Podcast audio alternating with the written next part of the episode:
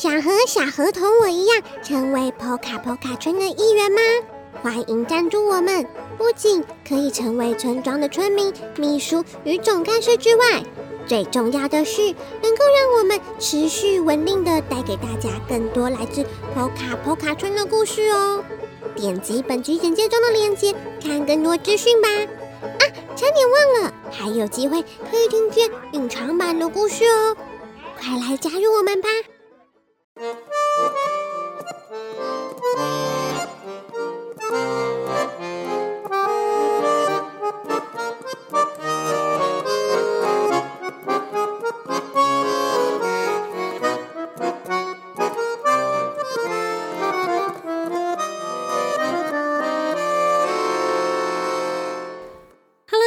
欢迎来到 Poka Poka 故事村，我是村长 Poka。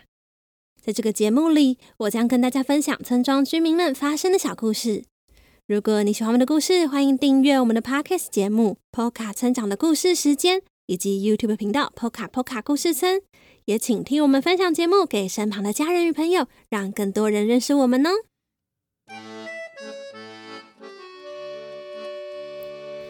你喜欢画画吗？如果喜欢的话，那你就跟小河童一样哦。不过今天小河童在做画画的作业时，好像有点烦恼哎。发生了什么事呢？让我们一起来听听今天的故事，就知道喽。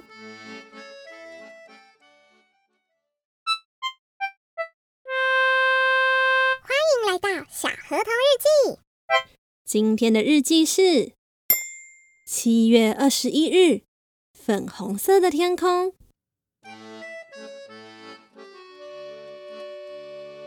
一连写了好几篇关于暑假作业的日记，大家应该很好奇，我那些作业到底有没有全部都做完呢？嗯，有些有做完，有些啊，我觉得晚一点再做好了。丽娜和乔佛瑞先生出的玩偶作业是我最快完成的一项，而迪奇的下午茶作业应该算是做完了啦。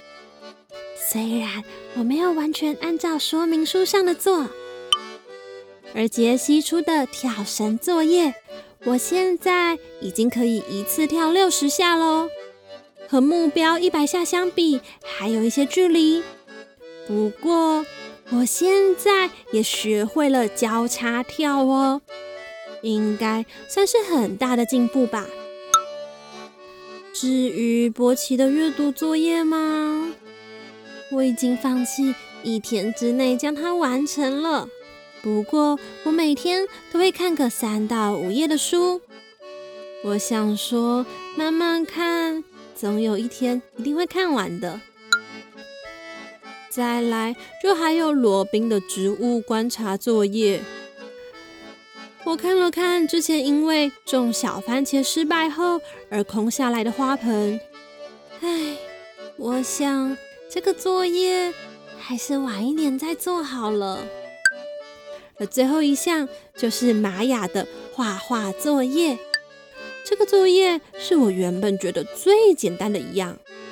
因为只要随便拿我平常的涂鸦去浇就行了。可是玛雅好像发现这个作业太简单了，于是又出了题目。题目是：请画穿斗篷的女生与她的凤梨。哈，这是什么奇怪的题目啊？这种奇怪的题目，应该只有玛雅想得出来吧？而且像凤梨这样的水果，只有在炎热的地方才会生长。以前在南方小岛居住时，我们到了夏天都会吃凤梨。但是搬到了 Poka Poka 村后，我就再也没有吃过了，甚至也没有看过。其他同学真的会知道凤梨长什么样子吗？而这些都不是重点，重点是穿斗篷的女生和凤梨到底有什么关系呀？可能因为打从心底觉得这个题目实在是太荒谬了。我坐在图画纸前面发呆了好久，怎么也想不出来该怎么画。就在这个时候，妈妈刚好来找我，看看我在做什么。啊，对了，我有一个好方法。妈妈，妈妈，请问你可以当我的模特儿吗？妈妈嘴上不好意思的说：“我这样的欧巴桑怎么能够当模特儿呢？”但是她还是留在我的房间，一副准备好要当我的模特儿的样子。我先是在家里找了一条大浴巾，其实我原本是想要找一块白色的布，但因为找不到，只好用这一条有着满满的小鱼花纹的浴巾代替。披在妈妈身上当做斗篷。接着，我又去客厅拿了一盆种着芦荟的盆栽，请妈妈拿在手上。为什么是芦荟呢？因为这是我在家里看到觉得长得最像凤梨的东西了。妈妈一脸疑惑的拿着盆栽，问我她接下来该摆些什么动作呢？我回答：“看你要做什么都可以哦。”不知道该说我的妈妈很听话呢，还是该说她很自在呢？她跑去拿了扫把，打算要来扫地。哎哎哎，妈妈，不能把盆栽放下来啦！原本打算一手拿扫把，一手拿本机的妈妈，只好把本机放下来，用单手扫地。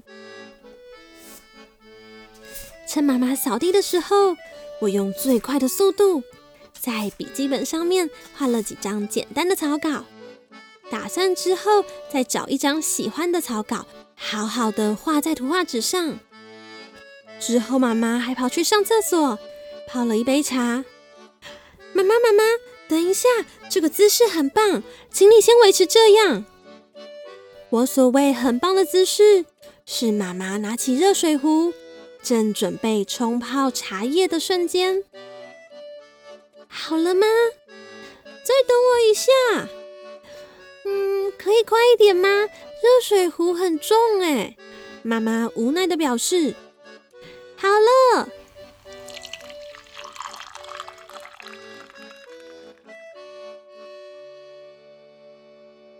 泡好茶的妈妈坐到沙发上翻阅杂志，很棒很棒。妈妈，你这个翻书的动作很好，盆栽可以再拿上来一点吗？嗯，很棒。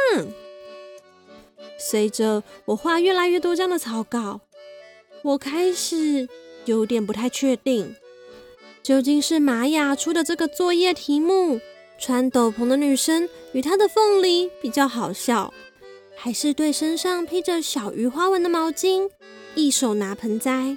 一手翻杂志的妈妈称赞不已的我比较滑稽。这个暑假作业真是太难了。听完今天的故事后，不知道大家有没有想起曾经做过哪些有趣或是好笑的暑假作业呢？欢迎留言或私讯给村长与我分享哦。好啦，今天的故事就到这里了。如果你喜欢小河童，欢迎大家到各大网络书店购买《小河童成长系列绘本》，一共三册。也别忘了村长信箱第二回正在开放征件哦！欢迎大家将想对村长、小河童或是任何一个村民说的话，私讯到村庄的 Instagram 或是 Facebook 账号，就有机会和波卡波卡村的村民信件一起被村长念出哦！Instagram 以及 Facebook 账号连接，请见本集简介。那么，头卡村长的故事时间，我们下次再见喽。